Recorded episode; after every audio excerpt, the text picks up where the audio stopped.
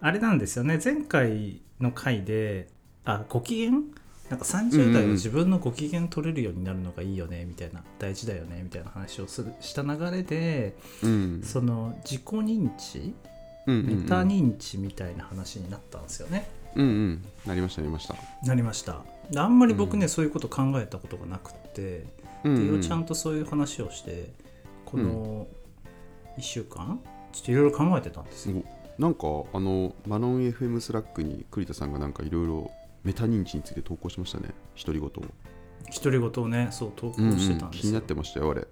なんかそうだからどうやったらうんなんかメタ認知ついてくるんだろうねみたいな話をなんか軽くしたと思うんだけど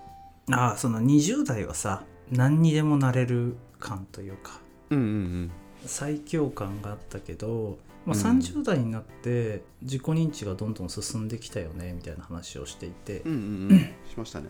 そうそうそうなんかなんかどういう環境がその自己認知を深めるんだろうなみたいなことをちょっと考えてたんですよ。はいはいはいで細谷守さんのなんだっけななんかメタメタ思考トレーニングみたいな方を前読んだなとちょっとそれを読み返してみたの。はいはいはいまあ面な白そんうかそうそうそうまあ自己認知ってある意味まあメメタ認知とかメタ思考みたいな風にまあ言い換えられるだろうなと思ったんで、うんうんうんちょっと久しぶりにそれ読んでみたんですよね。うんうんうんそしたらなんかまあ無知の知みたいな言葉が出てきててはいはいはいその無知の知っていうのはその自分がなんか理解できないこととか自分の価値観に反することみたいなのに遭遇した時になんかこれおかしいとか相手がおかしいみたいな風に思うんじゃなくてなんか自分の理解できない世界があるっていう風に思えることはいはいはいはいなるほどが、まあ、無知の知であってそれがなんかメタ認知のスタート地点だみたいな風に書いてあったんですよ。うんうんうんうんなるこほれどは確かにそうだなと思ってうんでなんかそういうのってさずっとこう仕事をしていく中でキャリアを歩んでいく中で結構同じような人とか同じような環境の中で仕事し続けていくとあんまりそういうことに気づけないんじゃないかなって思うんですよね。なるほど確かにねそれはすごいわかるな、だからそのうんキャリアの中でもその非連続な経験というか全く新しい環境に飛び込むとか新しい人にとのコミュニケーションを取るとか新しい仕事に挑戦するみたいなことがいわゆるこれまで自分のまあ視野にあった世界うんの外の世界をまあ見せてくれるんだろうなと。でこれまでの世界と今まで自分の視野になかった世界っていうのの2つをまあ経験することでそのうん2つの違いであるとか、なんか共通点とかに気づいてそういうのがメタ認知なんだろうなっていう。うんであ自分の外の世界こうなってるんだとかだから今自分こういう状況なんだみたいな風なことをなんか俯瞰して捉えられるっていうのが、まあ、自己認知なのかなっていうことを思いました、なるほど100点です100点もらいましたイエスイエスイエスイエスイエスイエス100点ですね限りなく100点に近いですななんでそんな採点でき んのえ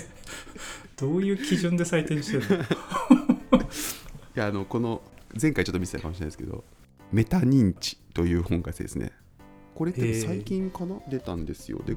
前回収録してる時にこれちょっと気になってて読もうと思ってるんですよってことで積んどくしてたんですけど、メタ認知三宮真知子先生真知子さんという方が書かれた本なんですねはいはいまあもうこれタイトル通りメタ認知とは何かっていうこととかどう鍛えるかみたいなことがもうそ,、そのそのテーマだけぎっしり書いてる本なのでうーんあのメタ認知気になる方はぜひ読んでもらえればと思うんですけどうんうん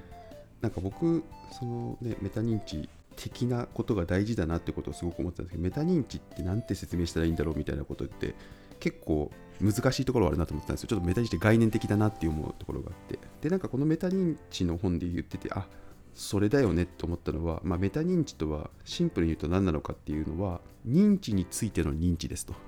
なるほどうん、これ分かりやすいなと思っててなるほどはいはい自分が自分自身が認知していることを俯瞰してみてそれをどう認知するかっていう、うんうんそれがメタ認知ですっていう話をしていてうんうんうんあこれすごい分かりやすいなとでさっきの栗田さんの話も結局まあそのどういうふうにしたらそういう状況が作り出せるかっていう話かもしれないんですけど、うんうんいいわゆる自分がその没頭している状態をどう俯瞰して認知するかっていう状態をどう作り出すかっていう話だと思ったので、そうだねそうだねうん、なのでまあ100点と言ってもいいのかなというふうに思いますドヤ顔すなドヤ顔すないやでもねめちゃくちゃ大事ですよねと思ってですねメタ認知はうんだからやっぱり自分が見えてない世界があるんだっていうことになんか気づけるってすごい大事な気はしますよねさっきのあの細谷守さんの本の中にも、うんなんか絵がある絵が紹介されていて、まあなんか人が立ってるんですよねで人の横に壁があってうん当然その人はその壁の向こうは見えないわけですよそれが今の自分の視野なんですよね視野の限界でその壁の外には、まあ、いろんなものがあるんですけどそれ見えてないんですよでもまあその今の状況っていうのをちょっと俯瞰で見ることができたらその壁の外っていうのもちょっと覗き見ることができるじゃないですうか、んうんうんよくは分かんないけどねでもこういう世界あるんだなっていうことを知ることができるっていう、うんうんまあ、そういうことですよねきっとねああそれでもすごい分かりやすいですね外の世界が分かることによって相対的に自分の位置とか自分の価値とかが分かるってことかあ120点ですあっと オリジナルこ超えた超えましたそれが言いたかったんですそういうことです大丈夫かこなれもなんこかのこれ終わり頃にすごい 3万点とか言ってそうじゃないインフレがすごいからねインフレすごいしそうだねこれまあ、ことそもそもねこの自分たちの基準で点数つけてるってことの時点でメタ認知はまだできてない可能性あるよできてないよね すっごい主観的だよねこの点数主観的全いきな然りこれ100点からスタートしてるしね 俯瞰で見たらね10点ぐらいだと思うよ間違いないいや僕この本あの僕本読んだらなんかまあ面白かった本はこのツイートする習慣があるんですけどうんうんこの本のツイートとしてはなんか変なね自己啓発本何冊も読むよりもメタ認知をちゃんと理解して使いこなせるようになる方がなんか100倍いいよみたいなこと言ってたんですけど、おうおうん、でもなんかメタ認知のスキルってあれですねなんか意識的にもっとみんなつけていった方がいい気がしますよねあの自分がすごい使えてるかどうかは別としてうおううんそうだねうん、なんかこれまで結構このポッドキャストでもこういうのが大事じゃないですかねみたいなこと言ってることって結構メタ認知でのフレームで言えちゃうなってものがすごい多くて勉強法だったりとかさルーティンだったりとかなんか結局そのその物事がうまくいくとか、まあ、コンディションが整うみたいなことをちょっと俯瞰してみるといろんな選択肢の中で何を取るといいかみたいなことを多分こう選択し続けてるっていうのが一つの一種のメタ認知なんだろうなと思っていて。うんうん、こうやってなんかすげえ応用力がすごいつあの効くと思うんですよねなるほどなるほど仕事にしてもプライベートにしてもそうだから全てのビジネスマンはメタ認知を鍛えよおおタイトル決まったなう、うん、 おでもあれですよねその、まあ、さっきそのなんか非連続な経験とか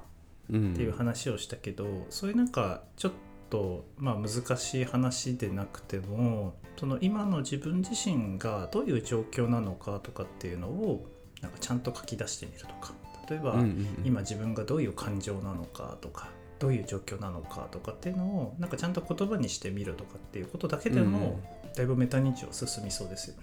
うんそうですよね最初のステップとしては大事ですよね、まず自分がどう捉えてるかとかを理解するってことですもんねそうそうそう確かにねそのよく自分の頭の中にあることを書き出すといいよとかなんかストレス軽減になるよみたいな話をされるあると思うんですけどこれも多分あれですよね強制的にメタ認知するスキームですねそんな気がしますねですよね書き出すことによってそれをちょっと俯瞰してみることになりますもんねなんかちょうどこの前認知行動療法の本を読んだんですよ、まあ、メンタル鍛えるみたいな文脈の本なんですけどうんうん認知行動療法っていうのはまあなんかいいろんなことを日々認知するじゃないですかでも人によって認知の仕方違うよねみたいなうんうんうん話例えばなんかじゃあ4月になって春が来たっていう、まあ、事実があった時にそれをまあ暖かくなってすごい過ごしやすいぜイエーイって思うのかうんなんかうんうん虫虫が多くなってきて花粉も多いから嫌だなっていうふうに思うのかって、まあ、人によるじゃないですか。はいはいはまいはあ、そのある事象に対する認知とかそれに対する行動みたいなことを、まあ、ちゃんと俯瞰してみい。て、うんそのまあなんかネガティブなサイクルから抜け出していこうみたいなことを考えてるような領域の、まあ、学問というかなんですよね。へえ面白そうこれ。で、まあ、その本の中でも書いてありましたけどやっぱりまずはそのある事象に対して今自分が何を考えているのかとかどういううん感情になってるのかとか、うんそれに対してどういう行動を自分は起こしたのかみたいなことをまず書き出してみましょうみたいな。でまあ、ちょっとネガティブな気持ちになってる時ってその書き出してみてそれをその事実を把握することだけでも心が楽になるよみたいなある意味それとこう自分自身を俯瞰して見れてるからちょっとこはう、いはいはい。あのなんか現場から離れることができるというかうんうんうんみたいなことを書いてありましたね。なるほど。まあやっぱなんかいろんな手法でね、こうまず自分の気持ちを書き出しなさいみたいなのが結構つながってるんですね、こういうところにね、きっとね。うん、栗田さんが前なんだっけあの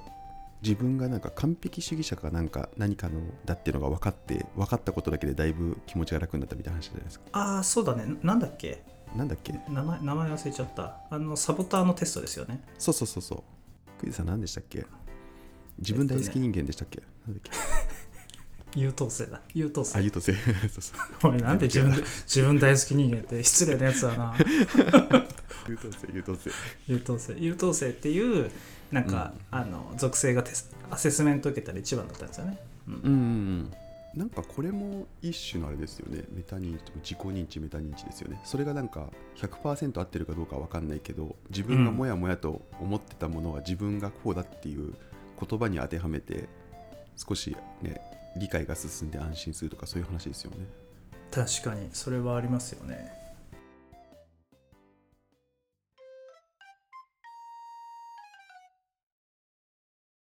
なんか岩田さんがさこの辺のメタ認知とか自己認知みたいなことにこうきょ興味を持ったきっかけとかってあるんでしたっけあーなんだろうあのーこれだっていうのを覚えてるわけじゃないんですけどうん多分当時前回もちょっと話したようなあのリーダーシップ系の本をすごい読んでたんですよはいはいはい気になっててリーダーシップが何かみたいなうんうんマネジメントではなくてリーダーシップ何かみたいなことがすごく気になって結構いろんな種類の本を読んでうんうんその中であなんとなく共通してるなって思ったのはあのちょっとメタ認知自己認知的な要素だったんですよなんか前回話したんですけどリーダーは周りをどうにかするんじゃなくてまずは自分が自分のことをちゃんと理解して自分をリードできてるものだみたいなことがすごい言われていてうんで翻った時にその時当時自分はなんか自分のことちゃんと分かってないなってすごい思ったんですねへえなのなのでそうだリーダーシップの話から自己認知の話なんで自己認知が気になって自己認知をやるとなんかその自分のルーティンが変えないといけないとかこうあれこうあった方がいいんじゃないかみたいな風に変わってきたみたいなそんな変遷な気がするそういうストーリーがあったんだおもろいね、うんうんあそうあの今聞いてもらって思い出したけどそうだなちなみにその自己認知とか、まあうん、習慣みたいなものが、まあ、意識できるようになってきて、そのリーダーシップみたいなものもななんか変わってきたの、ああそうっすねでもなんか自分のリーダーシップが変わったかどうかはちょっと自分では評価できないところはあるんですけど、ただなんかなんとなく感覚的感覚的に思うのはものすごい余裕は出た感じはしますね、ほうほうほううん、かんすごい感覚的ですけど、うんうんというのがなんか例えばさっきの話じゃないですけどその周りをリードしようとかって思う時に自分の軸がここだっていうのが自分の中に明確になかったりするとうん毎回いろんな判断をするときになんか軸がぶれる感じがするんですよ何々にとっていいからこうしようっていう時の自分もいればうんうんうんまた別の軸でこうだと思うからこうしようみたいな風に言ってしまう自分がいたなっていうのがすごいあってそれがなんかその自己認知が進む前だなと思って、まあ、今今が進んでる進みきってるかどうかわかんないんだけどうんなんとなく自分の軸が見えてきた時には大体その中心地から言えている感じがするんですよね中心地点から。はあなるほどその、まあ、自己認知とかメタ認知が進んでいくことによってなんだろうなんか自分の中心にある価値観とか大事にしてる判断軸みたいなのが分かってようになったってことなのかな、ああそうっすねその感覚はありますねそれがなんかうんうんいい効果を生んでるかはまあでもまだ分かってないんだけどうーんあでもそれすごいねなんかつながるんですけど僕あれなんですよあのちょっと人と比較ができないから分かんないんですけどうんうんめっちゃいろんなこと考えるんですよねほうほうほう、全く違うことをつ常に考えちゃうタイプなんですよだから集中力がないと言われればそうなのかもしれないけど、はいはいこれでもね人と比較できないから全然わかんないですよねなんか自分が本当にそうなのか仕事してる時になんかエロいこと考えてるとかそういうことあそれはでもみんなそうなんじゃないですかやばいよそいつえでもそれはあれなんですかクレさんは明確にノーって言えるんですかああそうね今もちょっと考えてるからいろいろ考あれでしょ俺の話聞きながら考えてたでしょえてた えでもそのいろいろんなこと考えるかなるほどねはいはいはなんとなくわかります感覚なんかこう例えば道歩いてたりとかなんかしてる時とか作業してる時とかこう違う領域のことやって急に全く違うことを思いついたりとか考えたりとかっていうのがすごいあるんですよねいああそうかああんまちょっとわかピンとは来ないけどね本当になんか僕それがすごい発生するなっていうのを自分で思ってて面倒くさいなっていつも思ってるんですよ、はいはいはい楽しいんだけどめくさいと思うんだへえうん、楽しいんだけどでもなんかそうだから数秒前にお考えてたことを忘れちゃうみたいなことがすごい起きるんですね他の人がどうなのか分かんないんだけど多分自分はそれ割と強い方だなっていう自覚があるんでうんうんだからあのメモするとかうんうん考えをまとめるみたいなことを意識的に作んないとうん常に発散し続けるタイプだっていう自己認識がなんとなくあって、うんなるほどなるほどうんなのでさっきのそのなんかリーダーシップの話とかもそうなんだけど常に考えてる中で自分が考えてるボリュームが多くてかつその領域について自分が集中的になんか学んだりとかインプットすれば今後の活動にレバレッジがかかりそうなもの何かみたいなことをなんとなくこう常に考えてメモしておいて、うんうんうんそういう領域を見つけたらもうその領域に全集中するみたいなことをずっとやっててその一環っていう感じなのでなんで話戻るとなんかいろいろ考えてますねっていうのは質が低いものも高いものも含めて多分多分いろいろ考えてるタイプではあるんだろうなと思ってうーんだいぶその自分の思考の仕方をえっ、とアウトプットに変えるっていうやり方がなんか最近だいぶ見えてきたって感じかなああなるほどねなんか勝ち筋が見えてきたんだ、まあだからそのもともと発散するタイプだったりするからそれをこう整理したりとか構造化したうんうりん収束したりするっていうことのなんか癖を身につけてきたって感じなんだああここそうですね数そうで年すねうんそうそれがねできない時はすっごい苦しいんですよこのこういうタイプの人って多分思考法的にうん、クイズさんなんかありますなんか自分の思考法みたいなのでこういう癖があるなとかうん思考法の癖かあんまり考えたことないな常にエロいことだけ先に考えちゃうとかそうだね基本的にでもエロいことは考えてるかな、ああ、うん、エロ脳だそうだからエロ脳だねうん結構珍しいらしいですよエロ脳の人はエロを考えてから仕事のことを考えるっていう順番がね自分の場合なんかいろんなエロを思いついちゃうから、ああ魔術師ですねうん、それで言うとだからそうだね今日どんなエロいこと考えたのかとかっていうのは ちゃんと言語化しないといけないよね確 かにだからエロをメタ認知するんだ、そうそうそうそううんやっぱそこからなのかもな自分はうんエロの引き出しを増やすっていう おいおいおいおいっていうことですかね。 そうだねそれはあるかも、だだ確かにだからそのエロエロメタ認知は俺低いかもしれないよあれ逆に低いの いやだからそうそうた高いっていう文脈じゃないんだ。 あのまだまだメタメタ認知はできてない自分のエロについてああ、そういうことね。そうそうそうそうあじゃあじゃあ自分がエロかどうかもまだ分かってないわけなんですね。 あ分かってないその四六時中エロいこと考えてるけど別に自分エロってエロじゃない気がするんだけど低い。低くメタ認知低くやべえな。 おいおいだいぶくだらねえ話してんぞ何の話でしたっ なんだっけでも分からなくなっちゃったなんだっなけけいや、栗田さん、栗田さんのあれだよ。思考、思考だ。思考の癖。思考の癖いやなんだろうねそそんなにあんまりピンとこないかもなでも確かに自分も、その思考が散漫になりがちっていうのは、まあ、ちょっとわかるか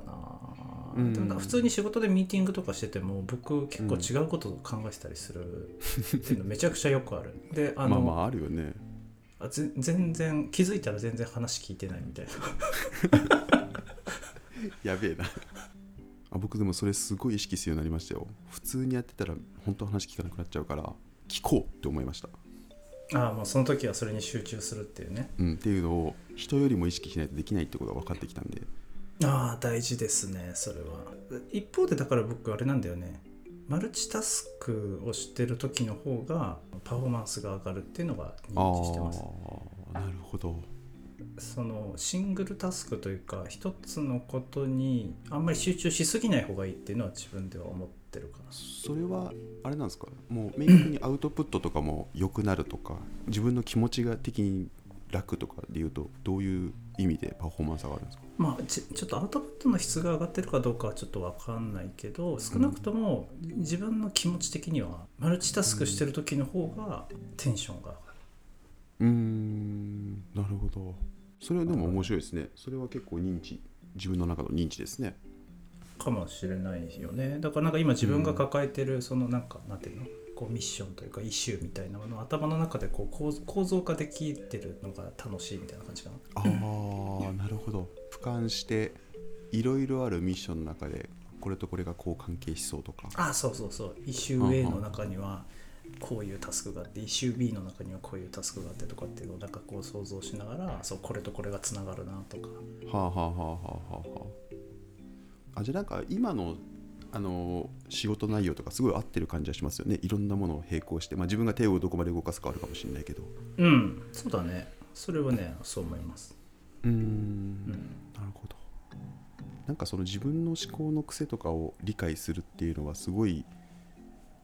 ねパフォーマンスとかモチベーションとかいろいろ関わりそうだからこの領域はなんかもうちょっといろいろ調べてやってみたいですよねそうだねなんかその確かにな自分の思考の癖みたいなのあまり考えたことなかったなそう思うとなんかどういうタイ,、タイプがそもそも存在するのかとかちょっと知りたいなうんうんうんうんなんか知ってる人いたら教えてほしいですねね本当に教えてほしいエロ脳はどんぐらいの確率で出現するかとかも知りたいですよねそうだねだからそれもやっぱ相対的に知りたいんだよね真面目な感じで言うなあみんなどんだけエロいこと考えてあこれ面白くない 一日の中でどうんんどんだけエロいことを考えてるのかっていうのをちょっとうん定量的に測定したい、うん、知りたいねそれは確かにね知りたいだからなんか脳にさなんかつないでその、うんちょ計測する機械とかをうんうんうん一瞬でもエロいこと考えたらランプが赤くピーンってこう光るみたい な、それってなんかエロの中身はわからないですよね大丈夫ですよねそうだねいやでもそこのプライバシシーは保たれてますかーうんランプの色変えるとかはありかもなちょっと色で判別するのそうそう SM 系のこと考えたら黄色みたい なそっちが気になるわなんかもういろいろどんな色出るんだそうね ああいいわいいわ いやでもなんかそうなんですよだから僕今度あれを受けたいなと思ってあの脳スキャンのとのがあるんですよんん何脳脳波スキャンみたいなやつがあって脳波スサキーャビンスがはいはい、うんなんかその人がどういう脳の使い方をするかっていうのをなんかこう検査して分かるらしいんですねええ面白いでその人のまあなんかさっき言ったみたいなどういう時にどういう対処するかとかそういうのがなんとなく傾向が分かるやつがあるらしくてどどうやって測るんですかそれなんかねなんかかぶってましたよなんか見た見ましたけどあじゃあ自自波みたいなのがあの分かるやつをかぶってはいはい、はい、でなんか質問に答えるとかそんな感じだと思うんですけどああなるほどねそれでなんか脳のどこが反応してるのかとか、そういう感あじそうそうそうそうそううんうんうんなんかそれ一回やってみたいなと思ってちょっとよかったら栗田さんにもおすすめしますよいやめっちゃ面白そうそれそういうのいいね、 12万ぐらいだった気がするんだよな確か意外とそんなに男くないね、うん、まあそそんなにうんうんうんでなんかで僕の知り合いがあの受けててなんかよく言われるなんだなんだっけ AD ASD ADS とかなんかあるじゃないですかなんかとこう多動多項うんうんうんうんしっぽいよええあうんちょっとーうんうんそうそうそうそう なんかああいうののなんかこう強度というか傾向がどんぐらいあるかとかそういうのも分かるんで、そういうのが分かるとへーやっぱりこう自分がどういうふうな時こういうどういう時にはこういうアクションしたらいいとかっていうのが結構分かってくるので、まあ、生きやすくなるようんうんねみたいな話をしてて、うんうんうん、これも一種のね自己認知メタ認知みたいなことかなと思ってちょっとえ興味があってやってみようかなと思ってますうんなるほどねなんかそう思うとあれだねそのテクノロジーの力によって自己認知ってどんどん進んでいくのかもしれんねうんうんうんそうねえでもなんか最初の話とつながるけどそうですよね多分実行認知メタ認知みたいなことが重要だっていうことが認識されてまあ来るのか分かんないけど来たとしてうんあの環境とかを変えることによって認知を高めていくっていうやり方もあるし大事だしテクノロジー側でこうそういうのがさっと分かるようになって自分のち現在地点みたいなのが分かるようになるとかそういうのもねいろいろ進んでくると面白そうですよねなんかみんな生きやすくなりそうな気がするそうだねちょっと話は発展しちゃうけどうんなんか一方でこういうその自己認知みたいなものがすごく、まあ、テクノロジーによって分かるようになってかつそれが、うんまあなんかシェアされたりとか相対的な自分の位置が分かるようになるって、一方でちょっとディストピアっぽい側面あるよあなーと思うんですよ。まあ確かにねそうそうだからなんかそのバランスすごい大事だなっていう僕あの、うんうんサイコパスっていうあのアニメがあるんですけどあれすごい好きなんですけど、み見たことあります、うんはいはいまあなんかね結構近未来多分2000 2100年代ぐらいの未来なのかなちょっとわかんないけど、うんうんが舞台の世界なんですけどシビラシステムっていう超有能なコンピューターがあって、そいつがその全人類のことを監視してるんですよねでその人の性格とかなんか行動とかを常にトラッキングして、あなたに合う職業はこれですとか教えてくれるのはいはいはいとかその例えば何か出来事があってちょっと感情が高ぶったりすると感情指数みたいな数字が常に出てて例えばさんその感情指数が300ぐらいに上がると、うんもうあなた人の人のこと殺す危険があるから逮捕しますみたいなはいはいはいはいなんか事そう前にねそうそうそういう世界だったりするんですよねだから自己にそれでやっぱりなんて言うんだろうな公公然と比較されちゃったりするとやっぱり嫌なのかなああそうですよねうんうんうんなんかそういう意味でいくと相対的なものはもう本当に人の好みで知りたければ知るでいいんだけどそれが、うんそうだね絶対的に自分がどうなんだっていうことがまず分かるのが一番大事な感じがしますよねそうだよねでこれやっぱりねさそうだ思うところはなんかその自分自身の相対的な位置とか実力みたいなものをメタ認知することって大事だけど、一方でこれって結構何て言うんだろうなストレスのかかることじゃないですかうんうん特に例えば、まあ、20代ぐらいとかでまだまだうまく仕事ができなくって思い悩んでるような人がその自分のことを改めて認知するって結構辛い作業だったりするじゃないですか。うんうんだからそういった意味でいくと何て言うんだろうなその自分メタ認知することと同じくらいにそのメメンタルを強くするというかうんうんうんあのストレスに負けないとかこういう自分でいいんだって思えるとかなんかそっち側もすごい大事な気はしますよね。ああそうっすよねそこのねベースがないとねなんかもう僕僕らぐらいの年になるとさもうなんか1周も2周も回ってさ、まあなんか別に大丈夫だったりするじゃないですか、うんうんうんまあそうじゃない人もいるよなっていうのはちょっと思いましたね。そうですねそうですね深い話だったような気もす浅いる話だったようなうん、なんか落差激しかった気がするよねこれ一回聞いてみないと分かんないな どうだったかああどうだったか大幅にカットされる部分あるかもしれないなうん そうね品位を損ねる 感じがね